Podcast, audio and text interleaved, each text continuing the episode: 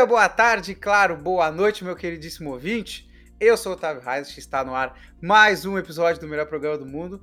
Hoje chegou o grande momento, posso falar com tranquilidade, porque finalmente chegamos ao nosso compromisso anual com a NFL aqui nesse podcast. E como vocês simplesmente amaram o último episódio que a gente vê sobre o NFL Honors, eu convidei a nossa bancada sagrada de NFL para estar novamente aqui comigo. Então, desde já, eu agradeço a presença dos rapazes aqui comigo e agora eu vou passar a bola para eles se apresentarem, tá bom? E aí, galera, meu, meu nome é Gia, eu já tive no último podcast da, da premiação dos melhores da NFL e vamos lá para falar de, dessa nova temporada, os melhores, né? Olá, olá a todos. Para quem não me conhece, sou o Pedro. Muito grato novamente pelo convite, Otávio. E bora lá para comentar sobre essa temporada de NFL. Porra, é uma honra estar aqui com a nossa bancada sagrada de NFL mais uma vez. E para esse podcast, né, vai sempre explicar como é que funcionam as dinâmicas por aqui, né?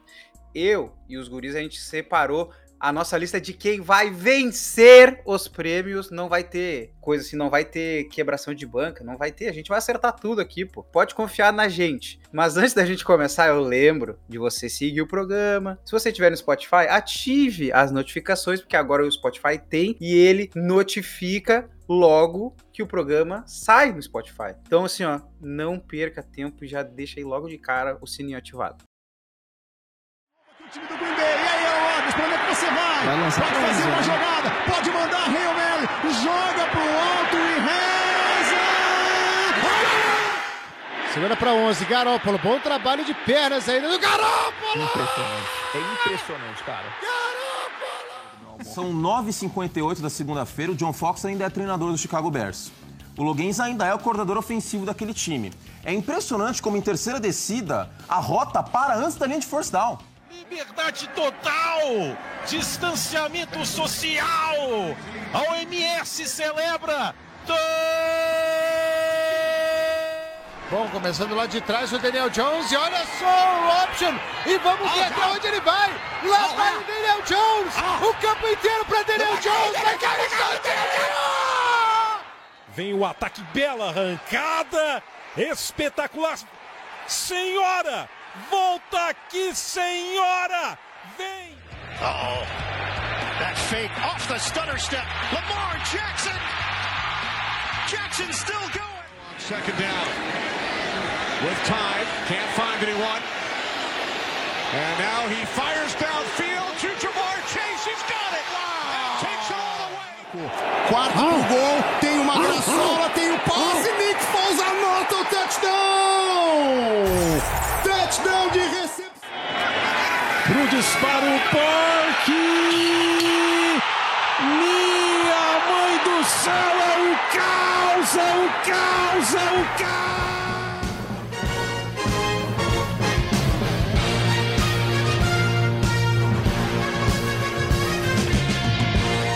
Mas agora, vamos começar. Eu estava ansioso pela chegada desse podcast. Os guris também sabem que essa temporada ela foi maluca. Então, eu já tava com um caráter muito ansioso, assim, muito antes de gravar, quando eu tava digitando as coisas aqui que eu iria gostar de falar e tal, botar no papel. Então, a ansiedade está tomando conta.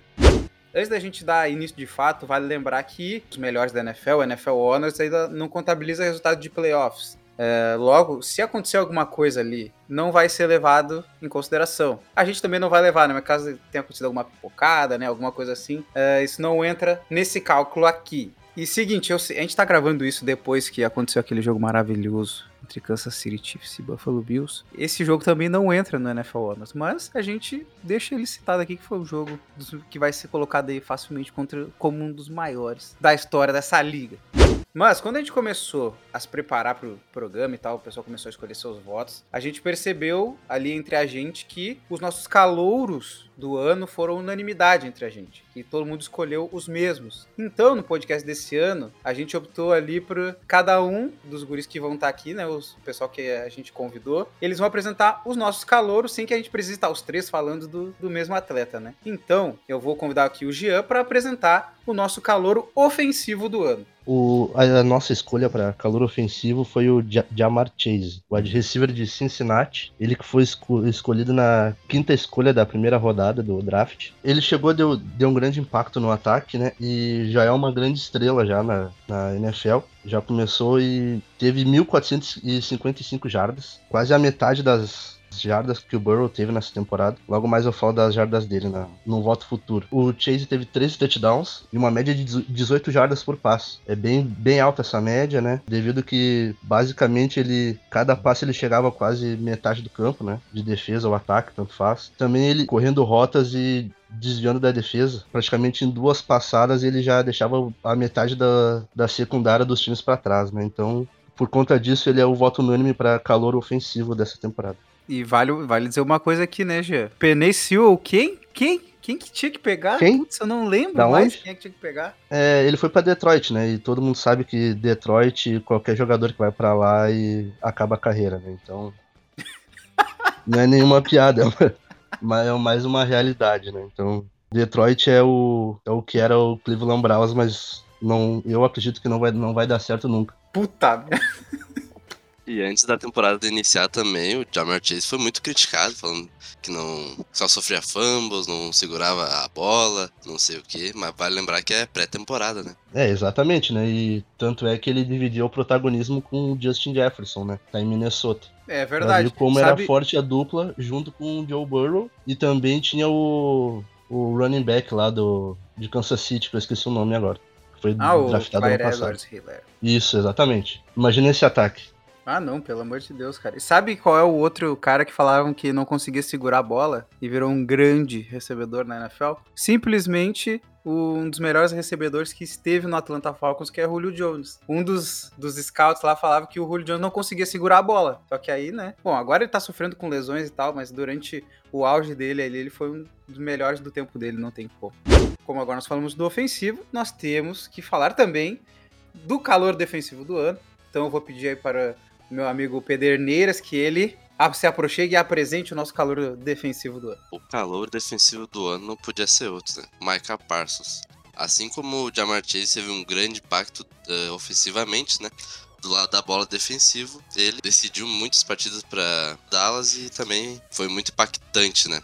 E quase bateu o recorde de, de sacks de um calor na temporada, né? Se eu não me engano, ele ficou com, com 13 sacks e a, o recorde de calor de, em uma temporada é 14,5, né? Lembrando que a última, o último jogo ele não jogou por conta de Covid, podendo até ter batido. Sem falar que, ah, pegando estatisticamente, né? Pegando os números, ele foi top 6 em sacks, né? Da temporada. no geral, e também tem uma coisa que, uma estatística pouco falada, que pra mim conta muito, que é sack for loss, no caso, o sack pra perda de jardas, né, que ele foi top 3 e só ficou atrás dos TJ Watt e Nick Bossa, né? Só isso. Só ficou atrás desses dois aí. Então, a temporada dele foi muito acima da média, ao contrário do ano passado, onde o Chase Young não foi, ah, não teve tanto esse impacto. O Micah Parsons conseguiu fazer com que desse valor a, a essa escolha, né? Sem falar que também ele defende não somente como ele é linebacker, né? Também alinha ali com atrás do, do, dos jogadores defensivos ali para bloquear o passe, né? E também conseguiu fazer um bom trabalho na- nessa parte aí. Então, não tem como não ter sido ele a escolha desse ano. Não, cara, e é bem por aí. É, o lance do Chase Young também é, é- acho que é válido a gente falar aqui, porque se pegar os calores defensivos, tipo, Nick ele foi explosivo. Chase Young, ele também teve, teve uma campanha muito boa, assim, como, como o calor defensivo, só que ao mesmo tempo parece que ele não teve essa explosão que nem teve Nick eu, o Micah Parsons vai ser o calor defensivo do ano, gente, por favor, não tem como. Então ele não teve essa explosão, e não é porque um é de São Francisco e o outro é de Dallas. É porque eles realmente foram jogadores que eles. ah, como é que eu posso dizer? Eles catapultaram as defesas pra cima, tá ligado? Não que o Chase não tenha feito, mas eles fizeram mais. Não tem como. Quando isso acontece, não tem como deixar de falar. E também tem um outro adendo, né, sobre os dois, né, o Young e o Micah Parsons, né, porque o Chase Young, ele, ele causou até um pouco mais de barulho até em Washington, porque a defesa era fraca, né. A defesa tinha só praticamente ali safeties e tal. O miolo ali era bem fraco, mas já o, a defesa de Dallas ali tem uma, tem uma linha forte. E o Dix que teve o melhor ano da carreira dele, eu, eu acredito, né, nessa temporada. É, e também vale lembrar que em momentos da temporada, o Micah Parsons até estava sendo cogitado para ser o jogador defensivo do ano, né? Pelo tamanho estrago que Cara. ele, que ele tava fazendo. Não, pior, é verdade. Quando chegou, chegou ali no, no miolo da temporada, ele tava, tava na discussão, assim, sabe? Só que aí depois a gente, a gente já vai vendo o que, que vai dar isso.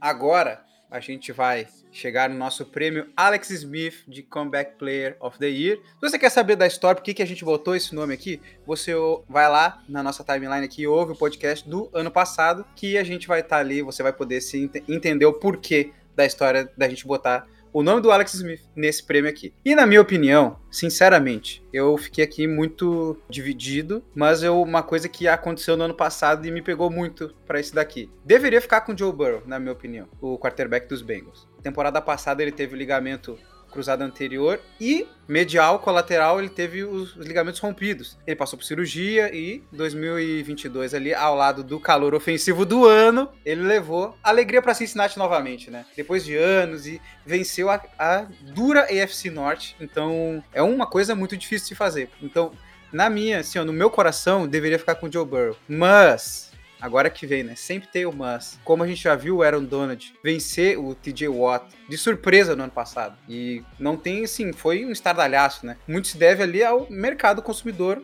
de Los Angeles. A minha escolha, ela fica com, agora, né, nesse ano, com o quarterback dos Cowboys.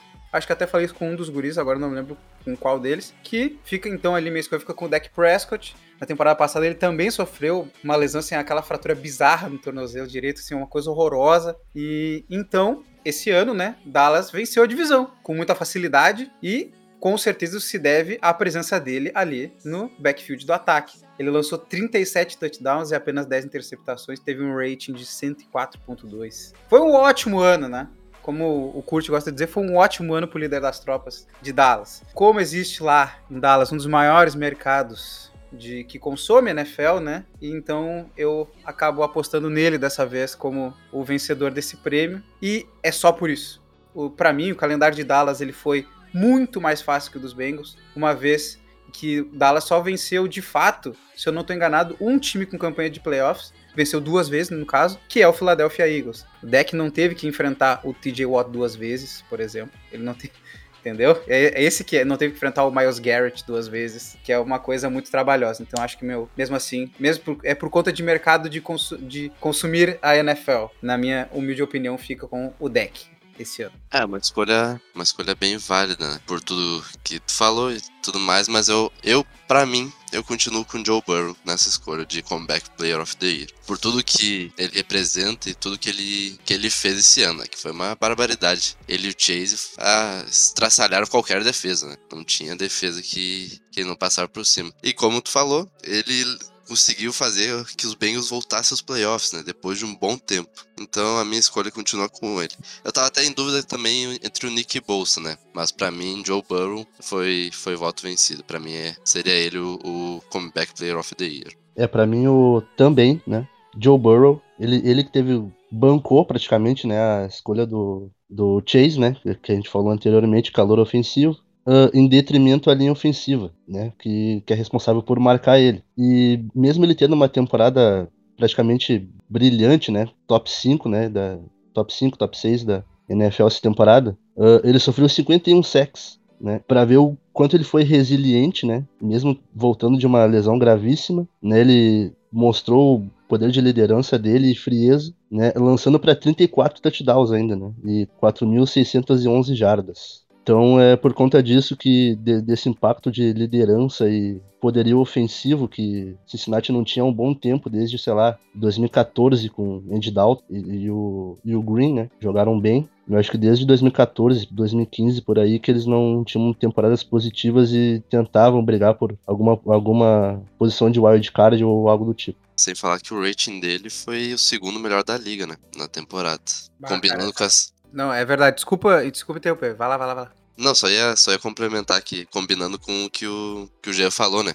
com ah, o número de touchdowns e yards, ele teve o segundo melhor rating da liga. Isso é, é verdade, foi um ano assim de muito impacto lá em Cincinnati e eu acredito que não é só a minha torcida, acredito que seja a torcida do- dos guris também. Acredito que o Jean se incomode um pouco mais porque ele vai ter que o time dele enfrenta Cincinnati, né? Se caso eles queiram chegar no Super Bowl no futuro, né, eles vão ter que passar por Cincinnati de novo. Mas eu acredito que a torcida seja para que não seja um, um sucesso de verão isso, né? Fique É, eu, eu já assim. vou. Eu já vou dar até uma, uma dica, né? Uma, uma indicação do, do futuro. Que o Joe Burrow ele vai aparecer mais vezes no Super Bowl que o Josh Allen, tá? Porque eu, infelizmente os, o- os Bills é uma franquia que eu, eu acredito que nunca vai ganhar, né? Porque nos anos 90 chegou a quatro Super Bowls seguidos, perdeu os quatro. E praticamente o time inteiro, né? ti- Titulares da- do ataque e da defesa são Hall da Fama hoje em dia. E por conta disso, eu acredito que seja, seja uma franquia que seja fadada ao fracasso de não ter Super Bowl. Que Pode isso, ter time cara. bom, ataque e defesa ótima, mas eu acredito que não vai chegar, infelizmente. Né? E eu sou torcedor deles, então tô falando com propriedade e dor no coração, como já foi na semana passada, né, contra os Chiefs. né? Fica aí o desabafo do torcedor do Buffalo Bills depois do jogo de semana passada. Tipo assim, dá uma dor no coração. Aquele jogo deu uma muita dor no coração. Principalmente depois que, quando os Chiefs conseguiram empatar o jogo, já os caras começaram a filmar o Josh Allen sentado lá no, na sideline. E ele já tava meio assim abatido, tipo, meu, o que, que esses caras fizeram, cara? Não é possível. Eles empataram o jogo com menos de 15 segundos. Daí eu já imaginei assim, nossa, como é que. Imagina a cabeça do Gia. A cabeça do Gia deve estar assim, ó, a 3 milhões de quilômetros por hora. E ainda depois, essa porcaria dessa coisa da prorrogação ainda não deixa nem o outro time tentar fazer alguma coisa, né? Mas a gente sabe que é aquele negócio, né? O dinheiro que manda ali, os clubes não vão mudar isso. Não, no, no touchdown do Tarek Hill ali eu já vi, ah, não vai dar hoje, né? Ele, o cara pegou a bola na, na parte esquerda do campo, atravessou o meio e passou pela direita ali no meio de todo mundo. Tremaine Edmonds ali. Foi, foi pro lado contrário dele. O cara não, não, não sei se ele viu algum vulto passando pro outro lado, alguma coisa. E aí foi pra prorrogação e passou no Kelsey é garantido, né? Mas então, vamos adiante. Depois que esse aqui, esse é o bom de gravar aqui assim com a gurizada tudo ao vivo, porque daí vira resenha em algum momento. Isso, quem ganha, além da gente aqui, né, que a gente se diverte, o ouvinte vai ganhar muito aí com essa resenha maravilhosa. Vamos seguir. Agora, essa categoria aqui foi a que eu acabei de citar ali no Comeback Player of the Year, que deu muito o que falar no ano passado, tá? Uma vez que tudo apontava para o TJ Watt, lá do Pittsburgh Steelers, faturar o troféu de defensor do ano. O que, para surpresa de muitos, acabou ficando com o Aaron Donald. Surpresa assim daquele jeito, né? Porque não, não, não teve o impacto que o Aaron Donald costumava ter, nem mesmo assim ele ganhou. E gerou uma gigantesca discussão na internet, tanto que até o, o irmão do, do TJ Watt, o JJ, ele veio a público lá no Twitter, pegou um Excel da produção do irmão, comparou com o do Aaron Donald. Foi dado ali, desceu a bomba no- em todo mundo, tá ligado? E eu já, eu já vou, eu vou tentar ser sucinto aqui no meu voto, que é para os guris poderem apresentar o deles também, depois a gente conversa certinho. Então, essa temporada aqui não tem como ser diferente. Se o TJ Watt não vencer esse ano, eu acho que ele veio com força, assim, ó, ele veio com o Super Saiyajin nível 45, né? Nem existe isso. Ele veio com o Super Saiyajin Blue do Goku ativado e empatou o recorde de sex em uma única temporada. E isso que ele perdeu os jogos, tá? E teve aquele o sec que não contaram em uma das partidas, né? Então, ele podia ter batido esse ano. Então, que se ele batesse aí era dele certo, né? Mas como ele não bateu, se agora eu fico com medo depois do que aconteceu no ano passado. Mas o meu voto é desse rapaz. O monstro! Não tem como, apenas ele. Se não for dele, eu vou ter que me transformar num, num pedaço da parede do meu quarto aqui. Bom, o que, que, que eu posso falar do TJ Watt, né? Quase toda temporada desde que ele, que ele entrou na NFL, faz o que? Cinco, né? Mais ou menos. Quatro, cinco temporadas. Ah, ele tá sempre entre os top 2, top, top 3 da joga- jogadores defensivos. E nessa temporada ele teve 22,5 empatando com o Michael Strahan, que jogou, que teve essa mesma marca pelos Giants em 2001, linebacker também. Ah, eu até anotei aqui que ele teve também ah, mais 48 tackles, né? E 16 assistências, né? Dividindo a pressão com outros jogadores. E forçou 5 fumbles. Então é. Eu, eu já tinha votado nele no passado como jogador defensivo e. Bom, eu acredito que dão mais o voto pro Aaron Donald, né? O pessoal da NFL ali como se fosse a FIFA, né? Dando sempre o, aquele voto pro Messi, né? Mesmo aquele voto de garantia. Não, é verdade. Por, por, exemplo, o Lewandowski, ele toda temporada ele faz mais ou menos uns de 5 a 10 gols a mais que jogos. E aí tu dá pro Messi. Qual a lógica, né? simplesmente porque ele é tecnicamente melhor como era o Donald ali, que ele, ele praticamente usa ali a agilidade dele mais do que força para chegar no quarterback, sim. Mas para mim é TJ Watt desde o ano passado. E eles consideram que, como o Aaron Donald joga no miolo da linha, né? Seja uma posição mais difícil. Mas esse ano não tem como, cara. Esse ano tem que ser o TJ Watt. Não tem. Foi líder disparado nas, nas estatísticas defensivas como o Otávio já falou. Como o Otávio também falou, ele jogou só 15 jogos, ou seja, jogou dois a menos do que o resto dos competidores, assim, é que teve competidor, é o TJ Watt. E um, um, fator que eu costumo muito levar, que eu tenho adotado para mim como parâmetro para para avaliar assim esses prêmios é o quão, quão ele é decisivo, né? O quanto ele é decisivo numa partida. Cara, se tu pegar os tape dele, os highlights, seja qualquer qualquer vídeo aí que tu encontrar no YouTube, tu vai ver muito sec para perda de jarda, muito, muito fumble forçado em terceiras descidas, quartas descidas, situações muito importantes da partida. Para mim isso aí também conta muito. E não tem como, já achei injusto ele ter perdido ano passado, mas esse ano não tem não tem competidor, não tem outro cara a não ser o TD Watt. Além de que o Aaron Donald também fez uma temporada bem abaixo das anteriores dele. Né?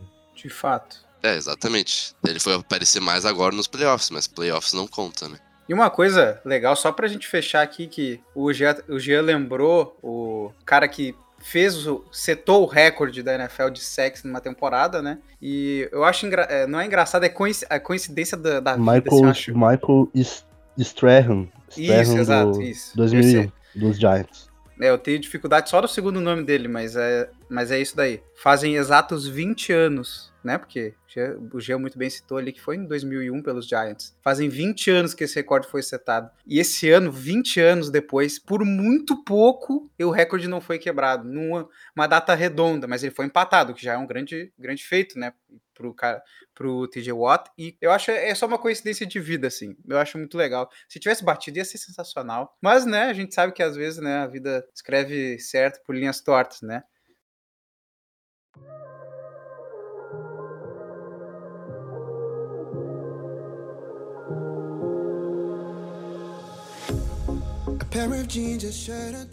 Eu vou só apresentar o prêmio que vai vir a seguir. Eu vou passar a bola para os rapazes apresentar de, antes de mim, o, o, jogador ofensivo deles do ano. Ano passado, aí, o que a gente previa aconteceu. O Derrick Henry levou com méritos. E nesse ano tudo se encaminhava para ser da mesma forma do ano passado, ele deveria ganhar o jogador ofensivo do ano, se não fosse ali a imprudência, né, da comissão técnica do Tennessee Titans de sobrecarregar o cara com corridas e tal, e infelizmente ele acabou se machucando, né? Acabou voltando só nos playoffs, mas como aqui, né, a gente já tá falando o programa inteiro que a gente não conta playoffs, né? Então deixou tudo em aberto, na verdade, no jogador ofensivo do ano e ficou, sim, eu posso dizer que deu uma disputa muito boa, tá? Deu uma disputa foda e muitos nomes ali surgiram, muitos nomes podem estar tá levando, né? Caso a gente até não acerte, mas como a gente vai acertar, então não tem que preocupar com isso, né? Mas agora eu vou deixar aí com os rapazes abrirem esta rodada. O jogador ofensivo do ano, na minha opinião, é o Cooper Cup. Foi líder em jardas, líder em touchdowns nas estatísticas ofensivas, né? Sem falar com a sintonia que ele criou com o Matt Stafford, né? Só trazendo uma... os números aqui, né? Foram mais de 1.900 jardas recebidas e 16 touchdowns. Depois, quem tiver os números mais apurados, pode comentar. Mas para mim, a sintonia que ele colocou com o Matt Stafford ajudou muito o Stafford na temporada, né? Qualquer pressão que o Matt Stafford sofria, qualquer bola questionável, o Matt Stafford tocava nele e ele recebia, conseguia segurar com tranquilidade. Então, sempre que o Matt Stafford precisava, fechava os olhos e tocava no Cooper Cup por mais que tenha tido o Jonathan Taylor, mas também conta para mim a, a, ida aos playoffs, né? Como os Rams foram, meu voto seria o Cooper Cup. Eu concordo com, com, com tudo que, que tu falou do, do, do Cooper Cup. E eu acredito que essa temporada. Ele já era um muito bom jogador. Mas eu acredito que essa temporada ele melhorou, melhorou muito a, as, as rotas dele em campo, né? Se desmarcando dos, dos defensores e muita velocidade e também conseguindo pegar a bola em momentos difíceis ali. Aquelas jogadas em, praticamente fora do campo, ali em cima da linha, assim. Ele conseguia pegar basicamente todas que iam, que iam pra ele. Sem falar que foi a mudança de quarterback que fez ele se destacar mais ainda, né? Ele já era bom, mas a mudança de quarterback potencializou o jogo dele. Exatamente.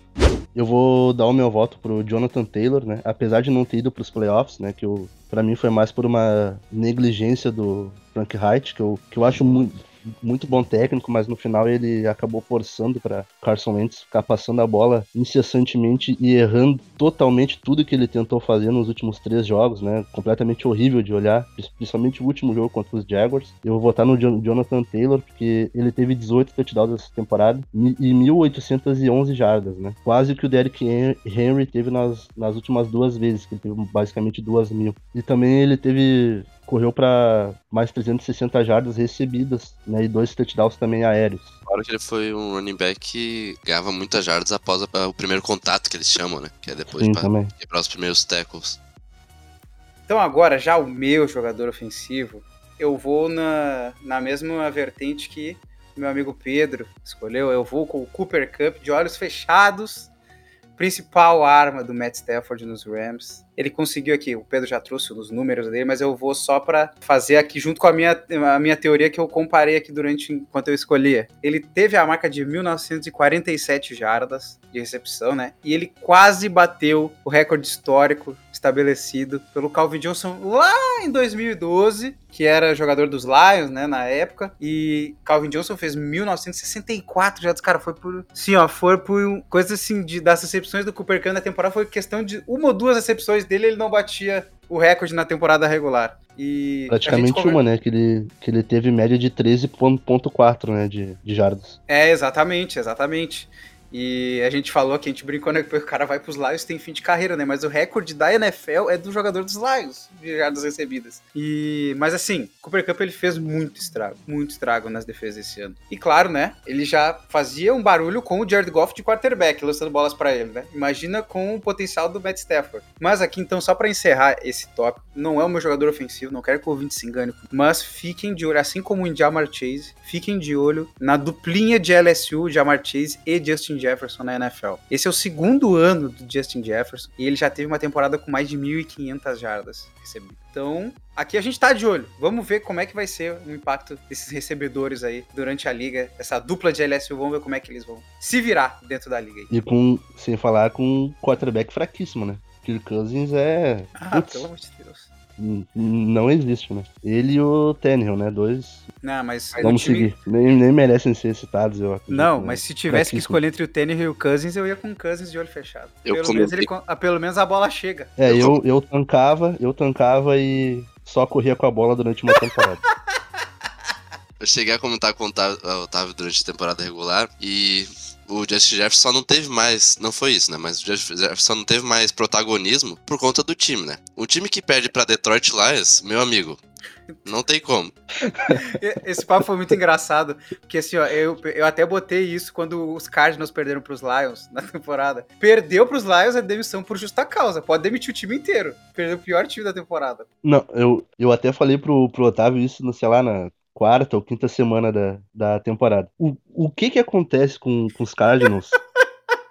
que os caras, acho que, que é três temporadas, eu acho, desde, desde que o Kyler Murray che- chegou no time, os caras ganham sempre cinco, seis jogos, aí chega na semana 7, semana 8, não ganham nenhum, nenhum jogo depois. Bom, eu, eu queria Cara. saber o que acontece também. né? Os, os, os, os caras têm, têm tudo pra ter a, a melhor campanha duas temporadas seguidas e não conseguem. Praticamente empatam a campanha. Não, o Cliff Kingsbury parece que ele tá na praia, né? Com aquele óculos, óculos de sol dele lá Pelo preto. amor de Deus. Não, é, ele, ele, ele acha que é coordenador ofensivo, né? Mas como head coach, o cara tem que saber um pouquinho de defesa também. né? Exatamente. Não, e o primeiro time a perder pro Detroit Lions foi os Vikings, né? Por isso que eu soltei aquela pro Otávio. E daí depois, logo em seguida, veio os Cards. Eu, não, meu Deus. Não, pode mandar o time inteiro embora, meu. Time que quer ganhar. O cara, os caras têm o DeAndre Hopkins, Jay Green. Nem, não lembro se o Zach Ertz já tinha chegado. Tem o J.J. Ele chegou Watt. na metade. Cara, time que tem os, um dos caras mais os caras mais tops dali. Não é tá certo que tem discussão sobre onde eles estão no top, né? Mas tem são é um, assim, ó, é um ataque de primeiríssima. Você perde para o Detroit Lions, o seu argumento acaba. E o Zach Ertz já tava, tá? Em, em, em Arizona, pra piorar ainda. Pelo amor de Deus. É, isso aí também já tá na descendente, né? Em vez de ir pros Lions, foi pros Cardinals. Que também já não é grande coisa também, né?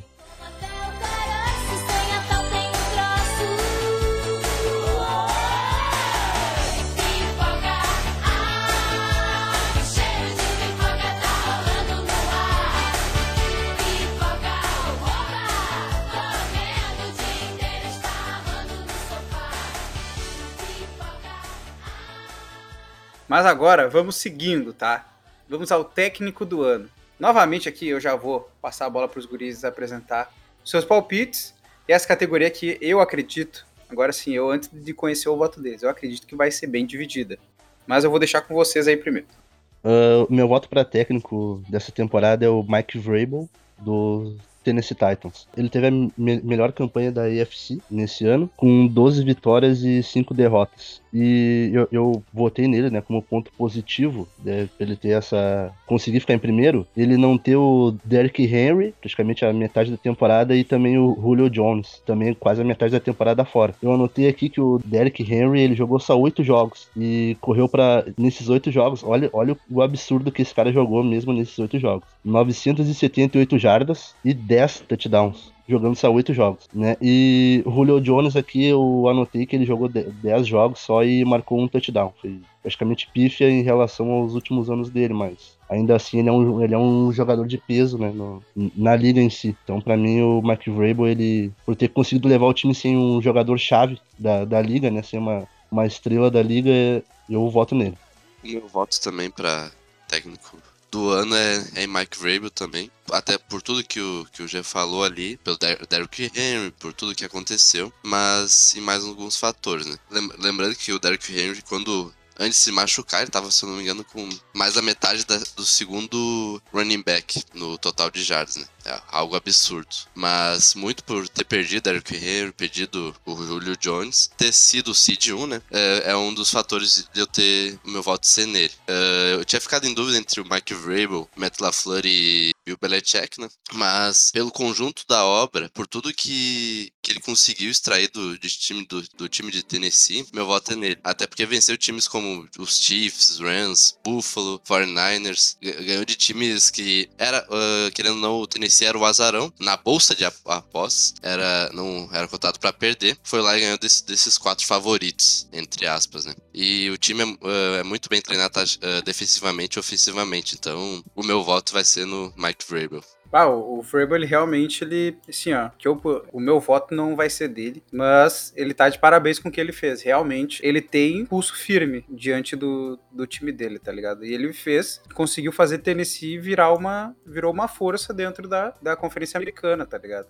Nessa temporada, semana, na semana passada não, né? Ano passado eu fechei com ele já. E esse ano eu vou de novo com ele, que é o Matt LaFleur que é o head coach aí do Green Bay Packers. Ele vem dando assim, ó, um dinamismo excepcional para o ataque dos cabeça de queijo, tá? E pelo terceiro ano consecutivo, ele conseguiu a folga nos playoffs. Tá certo que um dos anos, ele, se eu não me engano, ele foi o Seed 2, mas ainda tinha folga no Seed 2, e então conta como folga, sim. Conseguiu três anos seguidos a folga. No, no ano que tinha os dois Seeds pegavam folga, ele pegou e depois ele foi como primeiro no ano passado e nesse ano também. Então, mas o que pega, assim, o que pega o meu voto para ele? Que ele tratou de fazer ajustes, assim, importantes conforme as partidas demandavam. Como, por exemplo, assim, eu gosto de ver porque foi um jogo que eu vi ele de, meio que assim, eu vi ele do início ao fim. Foi um dos jogos contra os Bears, até que tem aquele fatídico touchdown que o Aaron Rodgers faz, ele faz a pose do cinturão, assim. Os guris sabem o que eu tô falando, porque aquilo ali viralizou na internet inteira da NFL. Naquela partida, assim, foi um jogo muito duro, porque o pass rush de Chicago, ele fez muita pressão pro Aaron Rodgers naquele jogo, e não demorou muito para que os ajustes da comissão técnica ali do Metal LaFleur começavam a surtir efeito, com passe rápido e tudo mais. E isso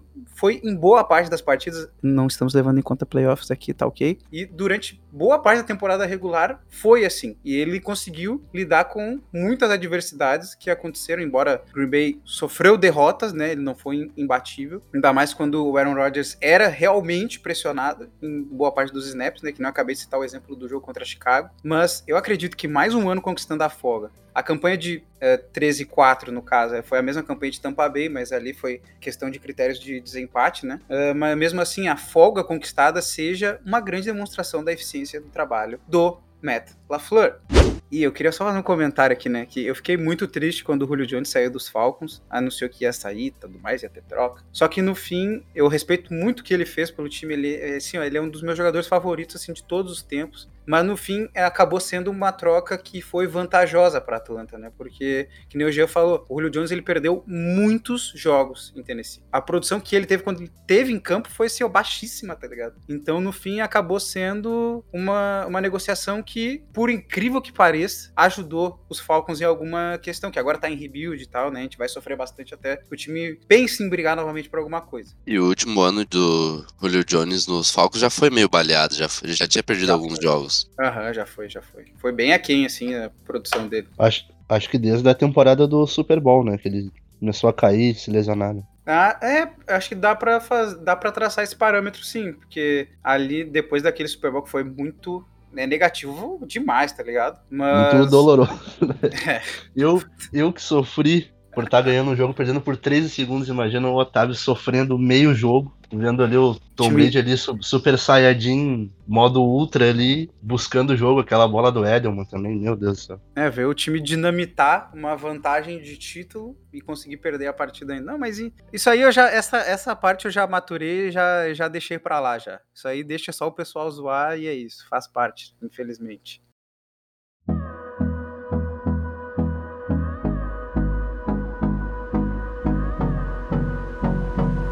Mas agora nós vamos aqui. Eu achei que ia se dividir, eu achei que cada um dos guris ia um, cada técnico. Mas eles acabaram indo com o Mark Vrabel. E eu não vou dizer que agora o pessoal vai se dividir aqui, porque senão é zica automática. Essa categoria aqui do MVP pra mim também foi complicada. Do head coach foi muito complicada de escolher também o meu técnico do ano. Fiquei dividido ali também entre o- Vrabel, LaFleur. Até pensei no Kyle Shanahan em algum momento. No próprio, no próprio imperador Bill Belichick, né? Mas foi eu bem... só, só, só quero fazer um adendo aqui do, do head coach, que a gente não pode deixar de exaltar o trabalho, não nessa temporada, né? Que já foi, foi um pouco abaixo, né? Tanto pelo Big Ben, né? Tá muito, muito, muito mais balhado que na temporada passada, mas do Mike Tomlin também. 15 É, anos verdade. com temporadas positivas, né? Eu acho que esse adendo vale pra ele, né? É um Vale. excelente técnico que sofreu, tá sem, sofreu com o Big Ben essa temporada.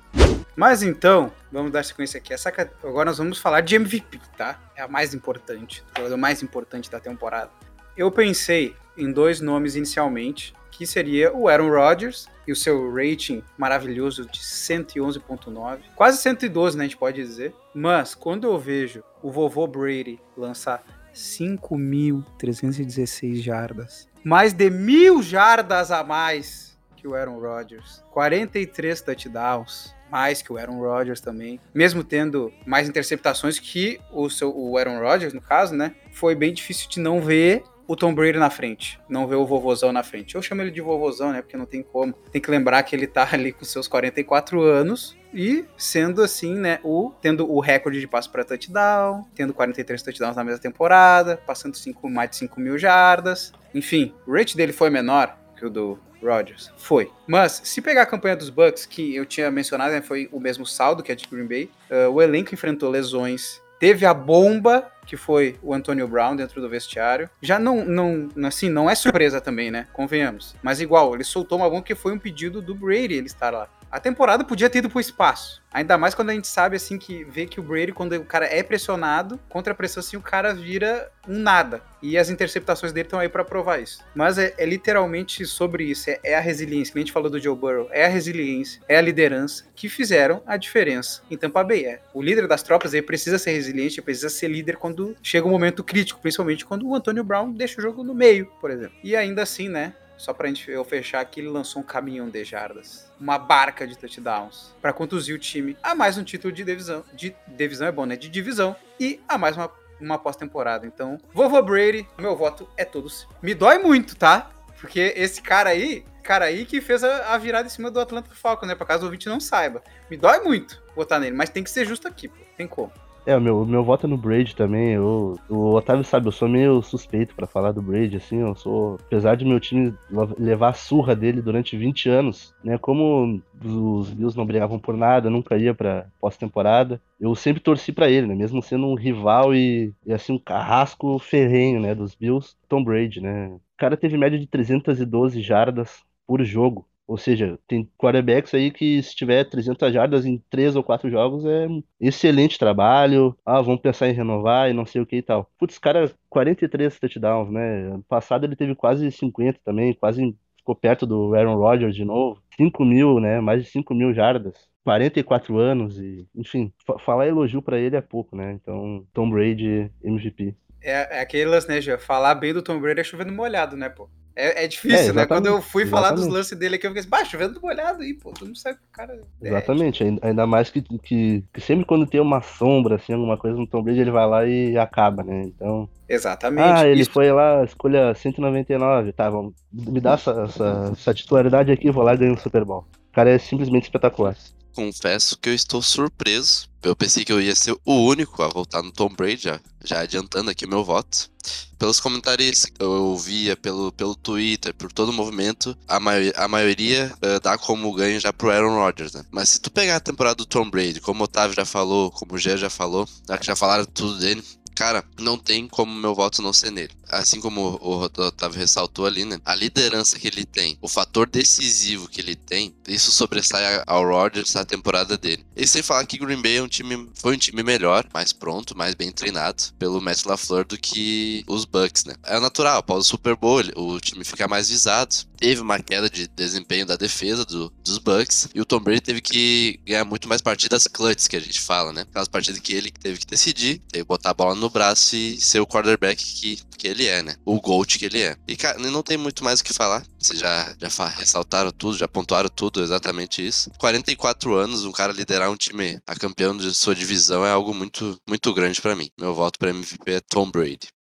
Que sensacional. Pô, só mostra aí que se o atleta quiser, acho que é possível, né? O cara ir até uma pouquinho de idade mais avançada, assim.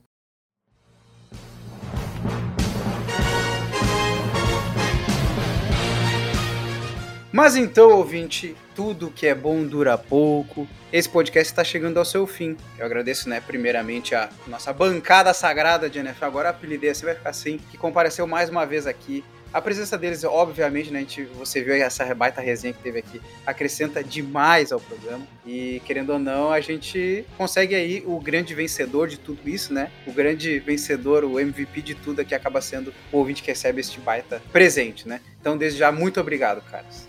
Eu, eu que agradeço pelo convite, Otávio. Participar do- desse programa aí maravilhoso. O melhor programa do mundo. E ano que vem, tamo aí de novo. Agradeço também o convite, né? Mais uma participação aqui, né? Falando mais uma vez sobre a NFL, né? Esse esporte que, que a gente tanto, tanto gosta, né? Deixar um abraço para todos os ouvintes, né? E que continuem ouvindo o melhor programa do mundo. E é isso aí. Abração a todos. Então, antes de ir embora, eu lembro aqui, se você não segue essa bagaça desse programa, seja lá onde você estiver ouvindo, segue aí, que é de graça, né? E de graça é até aquele negócio, né? Até injeção na testa. Ative as notificações. E, de novo, né? Se você tá no Spotify, a notificação chega, porque eu já comprovei isso comigo mesmo, né? Bom, enfim, tem todos os outros programas de NFL na timeline para você ouvir. Se você quiser relembrar de algum dos anos ali, tem podcast sobre Marvel, tem podcast sobre Ayrton Senna, sobre Queen, enfim, tem uma gama de coisas aí para você ouvir nessa timeline, além do nossa, da nossa queridíssima National Football League. Então, o melhor programa do mundo vai ficando por aqui. Eu espero você no próximo episódio. Valeu, falou!